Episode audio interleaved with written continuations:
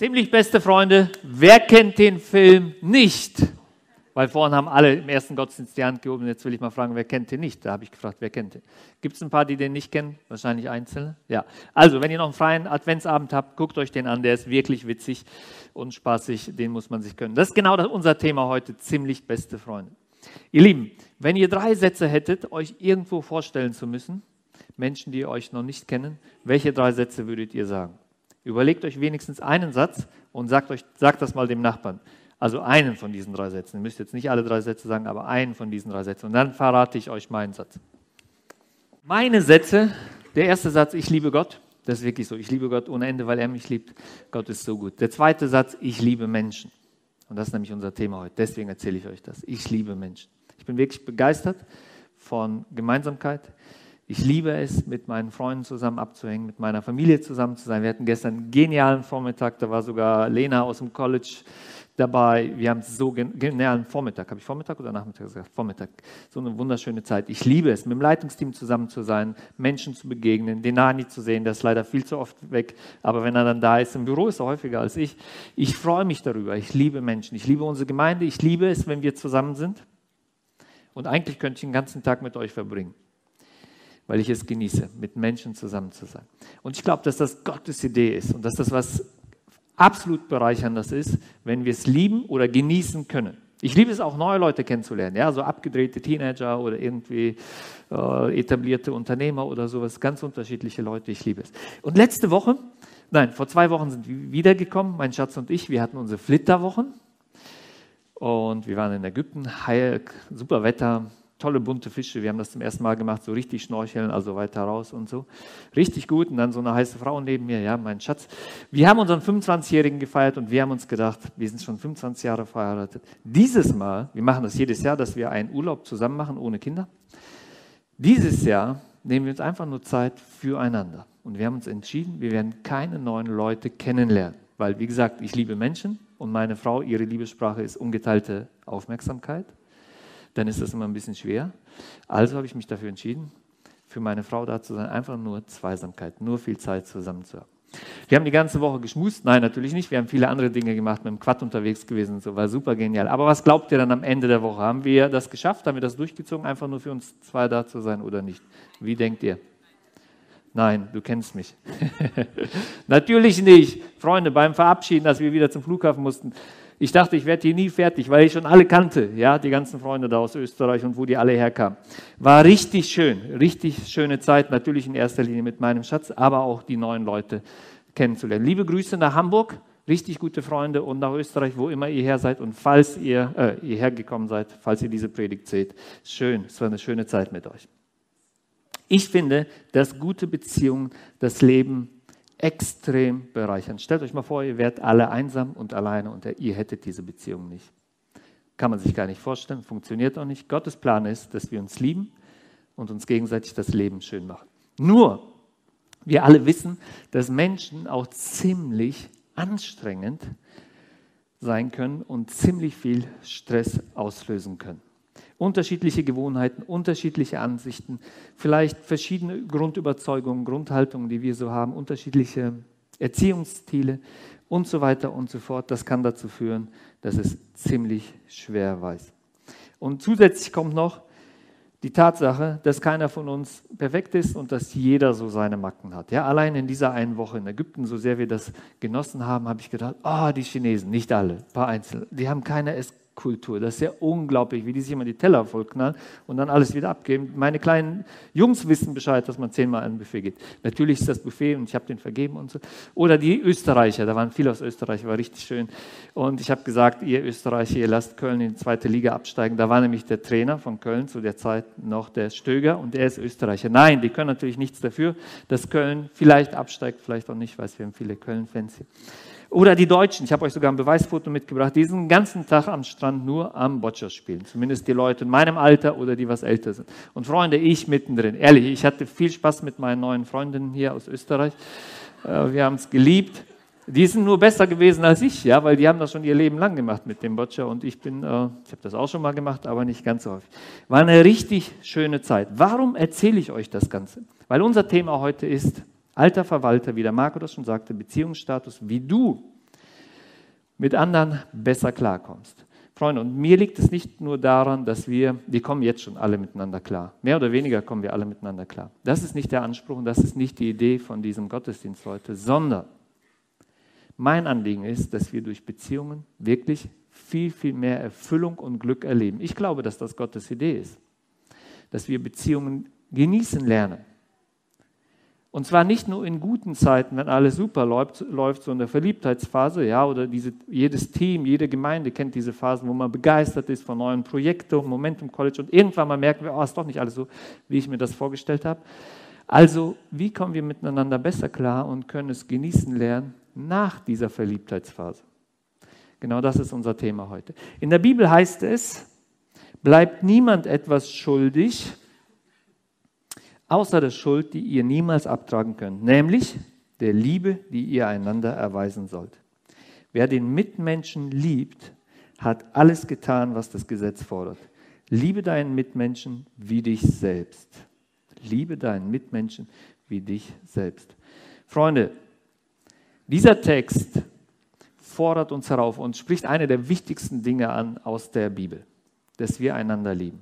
Ja, Gott zu lieben, einander lieben, das ist das Edelste, was wir tun können. Deswegen, wenn wir heute darüber nachdenken, wie wir bessere Beziehungen gestalten können, dann geht es mir nicht nur darum, dass wir ein besseres Miteinander haben und vielleicht ein bisschen glücklicher werden in unseren Ehen, in unseren Familien, in unseren Freundeskreisen, in unseren Teams, da wo wir mitmachen, arbeiten, in unserer Nachbarschaft, in unserem Verein, wo auch immer wir auf Menschen treten. Das ist das eine, was mir wirklich am Herzen liegt, weil ich glaube, dass Gott das will, dass es uns besser gelingt, dass wir erfüllendere Beziehungen gestalten. Gleichzeitig und noch viel wichtiger ist, dass wir Gott damit, damit ehren, dass wir Gott damit, dass wir unseren Auftrag, den Gott uns gibt, das wichtigste Gebot, einander zu lieben, neben dem Gebot, Gott zu lieben, konsequent ausleben. Von daher, das ist nicht meine Idee, dass wir uns jetzt die Zeit nehmen, darüber nachzudenken, sondern es ist klipp und klar Gottes Wort. Ich bin tatsächlich froh, dass die Verliebtheitsphase irgendwann mal ein Ende hat. Ich kann euch das aus Erfahrung erzählen, ich war ständig verknallt, bin dann aber bei der hübschesten und liebsten Ehefrau aller Welten hängen geblieben. Gott sei Dank, wie gesagt, jetzt schon die Silberhochzeit gefeiert. Gott die Ehre dafür. Aber ich weiß, was es bedeutet, verliebt zu sein und dann nicht mehr verliebt zu sein. Das löst sich plötzlich alles auf. Man sieht nicht mehr alles so rosarot und so weiter. Und, ähm, und wir, genau, dann sieht man plötzlich die Dinge, die vielleicht am Anfang so attraktiv am Partner waren. Das sind nachher die Sachen, die einen absolut herausfordern. Ja? Dass vielleicht der Partner so super verbindlich ist und ordentlich und absolut gewissenhaft ich habe mich damals flexibel genannt, ich war so das Gegenteil. Und das führt dann natürlich auch zu Herausforderungen. Und wir Menschen haben so die Eigenschaft und alle von uns haben bestimmte Dinge, es gibt Fakten in unserem Leben, die das Miteinander erschweren. Die will ich kurz aufgreifen und dann wollen wir uns angucken, welche Lösungen uns die Bibel gibt, wie wir damit, wie wir trotz dieser Herausforderung oder wie wir diese Herausforderung nutzen können, so müssen wir das sagen, um unsere Beziehungen zu vertiefen. Ganz kurz drei Fakten, die das Miteinander unter uns erschweren. Erstens, Menschen sind, also du und ich, wir alle, wir sind genial inkompatibel. Wir passen eigentlich nicht wirklich zusammen. Dass wir so eine gesegnete Ehe haben, ich sage immer, wir haben die gesegnetste Ehe hier in unserer Stadt und das glaube ich auch, dass wir zu den Leuten gehören. Darf ich nicht so laut sagen, daneben sitzen Rainer und Silvia, der, sonst kriegt von dem gleich einer auf die Fresse hätte ich fast gesagt.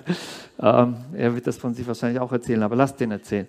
Auf jeden Fall, der Grund dafür ist nicht, dass wir so super zusammenpassen, meine Frau und ich. Sie ist ein völlig anderer Typ in diesem Disk-Modell. Sie ist DI, ich bin SG, äh, andersrum. Ich bin DI, meine Frau ist SG, stetig gewissenhaft und so weiter. Wir sind völlig gegensätzlich in der Erziehung und so weiter und so fort. Wir sind inkompatibel. Und jeder Mensch ist anders. Menschen sind genial inkompatibel. Jeder Mensch ist anders. Andersartigkeit ist normal. In der Ehe, in der Gemeinde, ja, der eine ernährt sich gesund. Wir haben immer wieder mal die Jugend bei uns, also junge Leute, junge Erwachsene, dann sehe ich das. Es gibt unterschiedliche Trends, dass man immer weniger Fleisch isst. Ich selbst esse auch fast gar kein Fleisch, nicht aus Überzeugung, einfach nur, weil es mir jetzt nicht so schmeckt. Aber es gibt Leute, die das aus Überzeugung machen. Und ich finde das gut, weil jeder Mensch ist anders. Andere essen aus Überzeugung Fleisch und danken Gott dafür und Fisch. Ich finde das genauso gut. Das ist einfach, aus meiner Perspektive ist das einfach nur anders. Wir müssen auch jetzt nicht streiten, das theologisch irgendwie begründen. Ich will euch sagen, jeder Mensch ist anders. Und eigentlich, wenn wir die wichtigsten Dinge, die uns trotzdem verbinden, weglassen, haben wir ein Problem miteinander. Der eine sitzt beim Beten, der andere hebt die Hände in der Gemeinde. Ja? Der eine setzt mit allem, was er kann, auf die junge Generation, weil er glaubt, die junge Generation wird die Welt verändern. Der andere setzt auf Erfahrung und sagt, Menschen Ü60, das sind die, die richtig was bewegen werden. Freunde, wer hat recht? Beide. Am besten wäre auf beides zu setzen. Nur Gott hat jedem eine Berufung geschenkt. Der eine soll sich in die Jugend investieren. Der andere soll stärker die Leute mitnehmen, die schon viel mehr Erfahrung im Leben haben und so weiter. Diese Unterschiedlichkeit kann zu extremen Spannungen führen.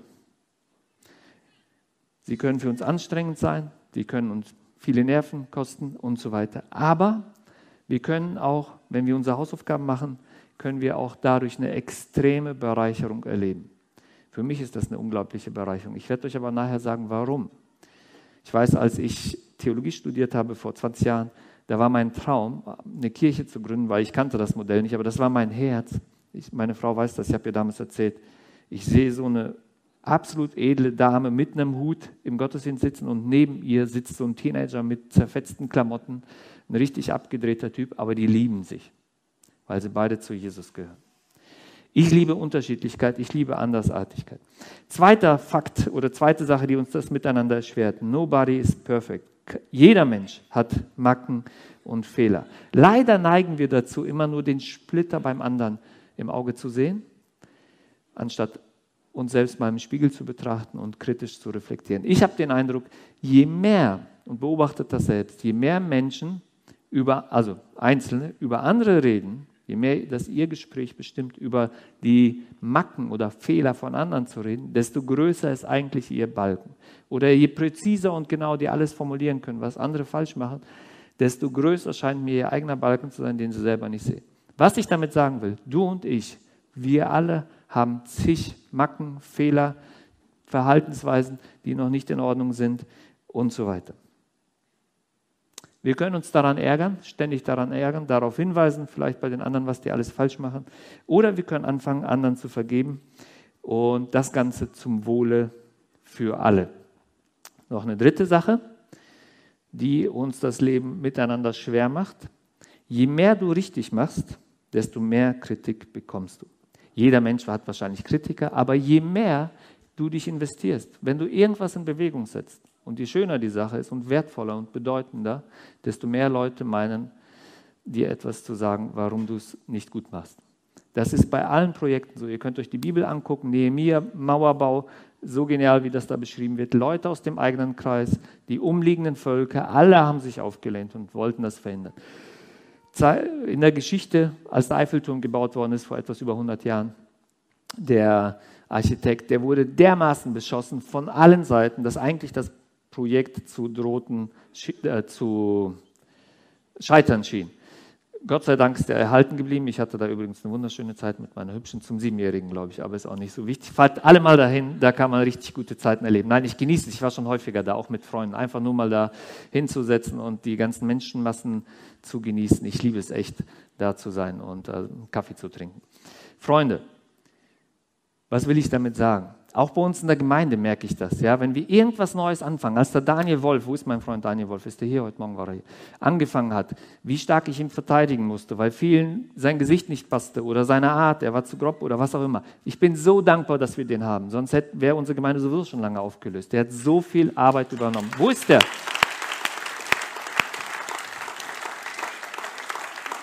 Dani Harter. Wenn wir den nicht hätten, ich liebe es, danke, dass du uns heute wieder den Lobpreis machst, dass der bei uns ist mit seiner Art. Ich musste ihn verteidigen. So vielen hat es nicht gefallen, dass er vorne mit dem WC auf der Bühne steht und seine Predigt macht und solche Geschichten. Und ich habe gedacht, das ist genau der richtige Ansatz. Ja? Ein alter Prediger hat mal gesagt, hat sich keiner beschwert, Hat sich keiner bekehrt, hast du irgendwas falsch gemacht. Eins von beiden muss immer sein. Ja, wenn sich keiner bekehrt hat, wenigstens muss sich jemand beschwert haben. So. Und deswegen hat er immer alles richtig gemacht. Heute das Momentum College, das hier aufgebaut wird mit Silas Asania, natürlich kann man, wahrscheinlich kann man Dinge anders machen oder so. Aber was da abgeht, wie Gott da wirkt, das ist unglaublich. So, und es gibt die Möglichkeit, über alles zu schimpfen und sich da einzureihen. Oder aber wir entscheiden uns dafür, die guten Sachen, die funktionieren, zu unterstützen und die Leute, die das machen, zu pushen. Das waren einfach nur mal drei Beispiele aus dem alltäglichen Leben. Dinge, die uns das schwer machen, dass wir in einem liebevollen Miteinander leben. Dass wir das Gebot der Nächstenliebe konsequent leben. Ich glaube aber, dass die Bibel uns Antworten gibt, wie wir damit umgehen. Weil Gott hätte nicht gesagt, liebt einander, wenn er wüsste, dass das gar nicht funktioniert, weil wir so unterschiedlich sind, weil jeder seine Macken hat und so weiter und so fort. Der erste Punkt ist von diesen grundlegenden oder grundsätzlichen Haltungen, für die wir uns, glaube ich, entscheiden müssen, wir alle, dass wir uns für Liebe statt Egoismus entscheiden. Also ein Lebensstil, das von der Nächstenliebe geprägt ist, statt von der Eigensucht. Es gibt so einen krassen Text, der mich wirklich herausfordert. Den habe ich schon vor vielen Jahren gelesen oder ja, vor langer Zeit und immer wieder gelesen. Aber das ist für mich so der Maßstab. Da will ich hinkommen. Ja? Wenn ich an meine Frau denke, wie will ich mit ihr umgehen, dann will ich da hinkommen. Weil in der Bibel steht, liebt eure Frauen so, wie Christus die Gemeinde geliebt hat, wie Jesus uns Menschen liebt. Oder wie gehen wir miteinander um. Und da werden wir zu folgendem herausgefordert. Philippa 2. Handelt nicht aus Selbstsucht oder Eitelkeit. Seid bescheiden und achtet den Nächsten, also den Bruder oder die Schwester, mehr als euch selbst. Boah, Freunde, das ist so krass. Ja, wenn ich euch das sagen würde, würdet ihr sofort sagen, Kerl, hast du nicht was, ähm, was man wirklich ins Leben umsetzen kann? Das ist doch überhaupt unrealistisch. Aber es ist Gottes Wort. Das steht im Philipperbrief und das ist Gottes Maßstab und Gottes Herausforderung an uns. Handelt nicht aus Selbstsucht oder Eitelkeit, seid bescheiden und achtet den Bruder oder die Schwester mehr als euch selbst. Denkt nicht an euren eigenen Vorteil, sondern an den der anderen. Jeder und jeder von euch. Das, Gott sagt, uns allen genau das, diese Herausforderung. Habt im Umgang miteinander stets vor Augen, was für einen Maßstab Jesus gesetzt hat. Und dieser Maßstab ist so krass. Jesus war in allem Gott gleich. Und doch hielt er nicht gierig daran fest, so wie Gott zu sein. Er gab seine Vorrechte auf und wurde einem Sklaven gleich. Er wurde ein Mensch in dieser Welt und teilte das Leben der Menschen. Im Gehorsam gegen Gott erniedrigte er sich so tief, dass er sogar den Tod auf sich nahm. Ja, den Verbrechertod am Kreuz. Was Jesus getan hat, ist Folgendes. Ich sage das jetzt mal mit meinen Worten. Er hat den Blickwinkel gewechselt. Es ging ihm nicht um ihn, um seine Vorrechte. Jesus war Gott. Er war im Himmel und hatte alle Vorrechte, hatte alle Macht, hatte alles Wissen, alles hatte er was er gemacht hat, er hat sich für uns entschieden. Er hat uns gesehen in unserer Not. Er hat dich gesehen, du gehst verloren. Du kommst nicht klar mit deiner Schuld. Du wirst nie Freiheit erleben, wenn er sie dir nicht schenkt. Er hat dich gesehen und hat sich deswegen entschieden, seine Vorrechte aufzugeben und Mensch zu werden. Und das ist die Herausforderung für uns. Ich will mal sagen, ganz konkret in diesem Fall, wenn Menschen etwas Gutes tun, ja, und sie auch Fehler machen. Wo gehobelt wird, da fallen auch Späne. Das ist völlig normal. Wie gehen wir damit um? Dieser Anspruch, den die Bibel an uns stellt, die Messlatte ist extrem hoch. Die fordert uns dazu heraus, nicht auf uns zu sehen, sondern auf den anderen. Jesus hat auf unsere Not gesehen. Du kannst auf die Not sehen. Du kannst dich fragen, warum macht er das so, wie er das da vorne macht? Was ist seine Motivation? Welches Interesse hat er eigentlich, wenn er uns zu einer Sache herausfordert, die dir vielleicht nicht passt, weil es nicht dein Stil ist, du bist vielleicht anders? Warum macht er das so? Wie geht es ihm? Welches Ziel verfolgt er? Warum macht er das? Wenn wir so anfangen zu denken, also, wir haben ja gesagt, Liebe statt Egoismus. Wenn wir vom anderen her anfangen zu denken, das wird uns liebesfähiger machen. Egoismus, da sehen wir auf uns was für uns wichtig ist, was mir gefällt, was mein Stil ist, leiser oder lauter oder was weiß ich was, mehr Englisch, weniger Englisch, das ist ganz unterschiedlich hier. Einige wollen mehr Englisch, die anderen weniger und so weiter. Das gilt aber für alle Beziehungen, nicht nur für die Gemeinde. Aber zu versuchen zu verstehen, warum macht er das jetzt so, wie er das macht. Und er verfolgt wahrscheinlich ein gutes Ziel. Das wird uns helfen, uns auf ihn einzulassen und liebesfähiger zu sein. Studiere die Menschen, nicht, sie, nicht um sie zu überlisten oder sie auszubeuten, sondern um das Gute in ihnen zu entdecken. Ja, studiere die Menschen. Wie geht es dir? Versuche das Gute zu entdecken und um sie zu ermutigen. Okay. Du musst dich, glaube ich, entscheiden. Wie ist mein Denken? Bin ich grundsätzlich egoistisch, denke ich von mir her, oder kann ich mich dafür entscheiden, nicht nur an meinen Vorteil zu denken, wie es hier heißt, nicht aus Selbst zu, zu handeln oder Eitelkeit, sondern weil ich dem anderen was Gutes tun will, auch wenn ich ziemlich schlecht dabei wegkomme. Freunde, was wir wissen müssen, und das ist mir wichtig, euch das zu sagen, Gottes Logik ist anders als unsere. Es ist oft so bei Gott, dass er das genau entgegengesetzt sieht, wie wir das sehen bestimmte Theorien, bestimmte Prinzipien, bestimmte Zusammenhänge. Hier haben wir den Eindruck, wenn ich das mache, wenn ich mich darunter stelle, die Person pushe und selber vielleicht schlecht dabei wegkomme, dass ich auf etwas verzichten muss, dass mir irgendwas verloren geht. Freunde, wenn Gott das von uns fordert, dann ist, verbirgt sich dahinter ein geniales Geheimnis. Dann segnet er uns auch mit noch viel mehr Dingen die, als das, was wir uns wünschen mit Dingen, die wir uns gar nicht erträumen können. Deswegen ist meine Bitte, macht es nicht nur aus Liebe zu diesen Leuten, sondern macht es auch, weil Gott es von euch fordert. Und Gott ist es wert, dass wir seine Dinge tun. Und glaubt mir, Gott wird euch dafür segnen. Also das Erste, was ich euch mitgeben muss, Liebe statt Egoismus. Entscheide dich, den anderen zu sehen und kritisiere nicht alles, was du siehst oder was du denkst, was man besser machen kann, sondern entscheide dich, das zu fördern und mitzuentwickeln. Zweitens, Demut statt Hochmut. Hochmut ist eine fette Mauer, die jede Beziehung zerstört und die sich wie zwischen so zwei Menschen oder zwischen Gruppen sogar, kann sogar in einer Gemeinde passieren, wenn Hochmut da ist. Hochmut zerstört alle Beziehungen, weil Hochmut ist überhaupt nicht interessiert am anderen, sondern ist nur an sich selber interessiert. Und Beziehung funktioniert nur da, wo man am anderen interessiert ist. In der Bibel heißt es, Erhebt euch nicht über andere, sondern seid immer freundlich. Habt Geduld und sucht in Liebe miteinander auszukommen. Bemüht euch darum, die Einheit zu bewahren, die der Geist Gottes euch geschenkt hat. Der Frieden, der von Gott kommt, soll euch alle miteinander verbinden. Freunde, das, dieser Text sagt, Gott hat bereits alles geschaffen, dass wir wirklich Frieden erleben, dass wir Harmonie haben, dass wir uns lieben, dass wir uns mögen. Trotz der Macken, trotz der Fehler, die wir haben, trotz der Andersartigkeit.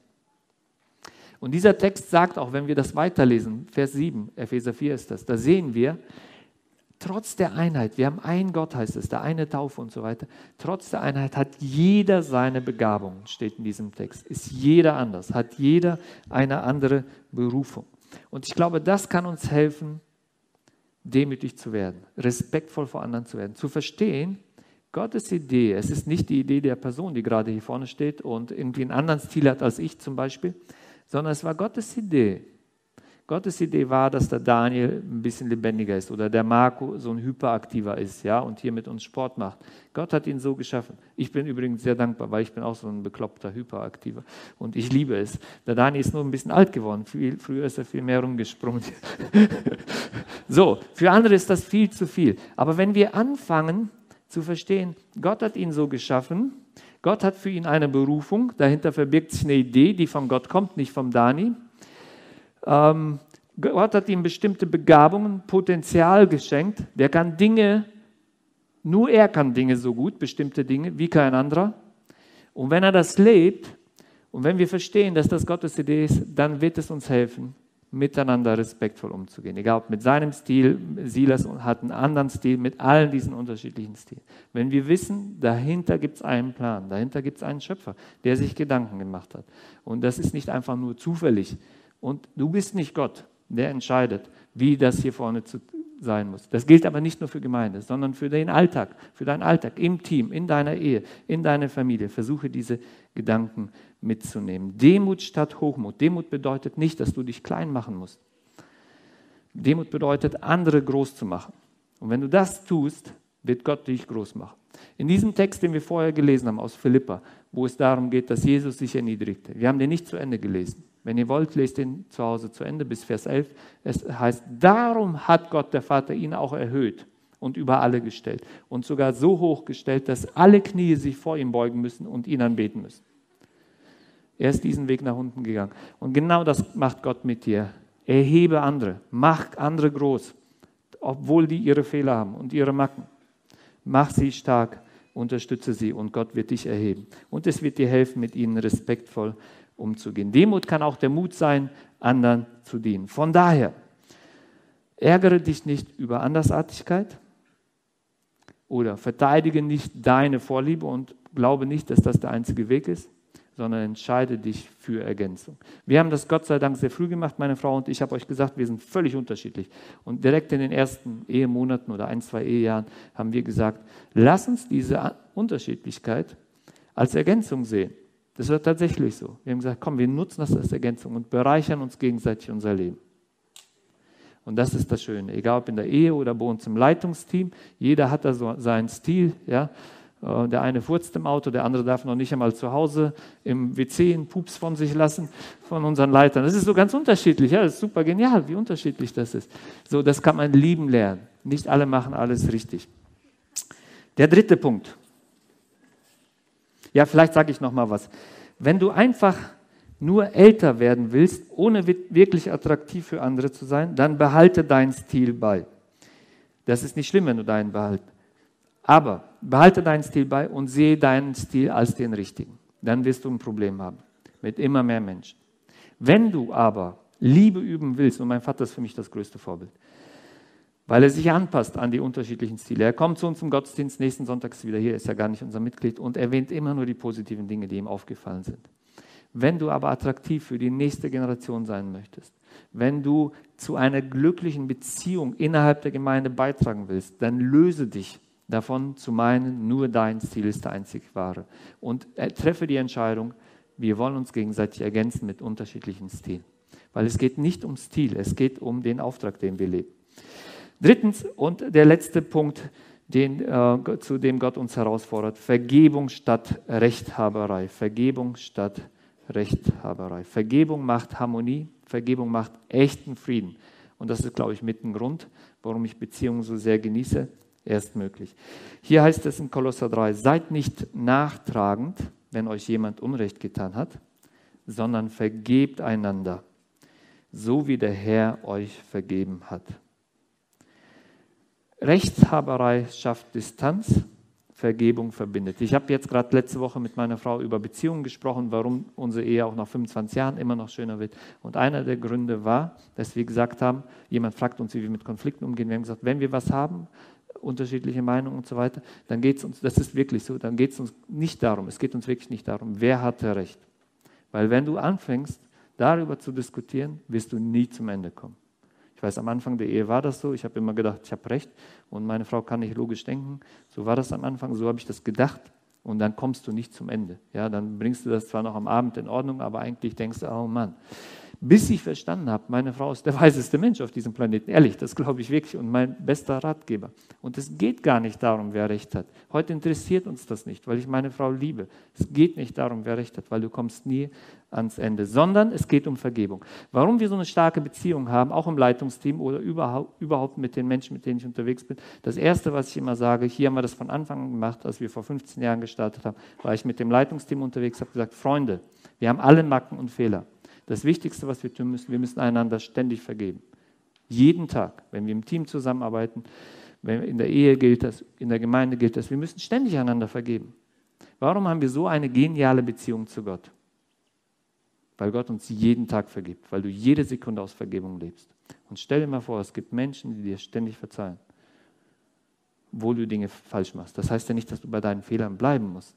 Aber es gibt hunderte Sachen, Tausende jede Woche, wo, wir, wo du einfach drüber hinwegsehen kannst. Ignoriere das meiste, was du beobachtest an Macken und mach die nicht groß.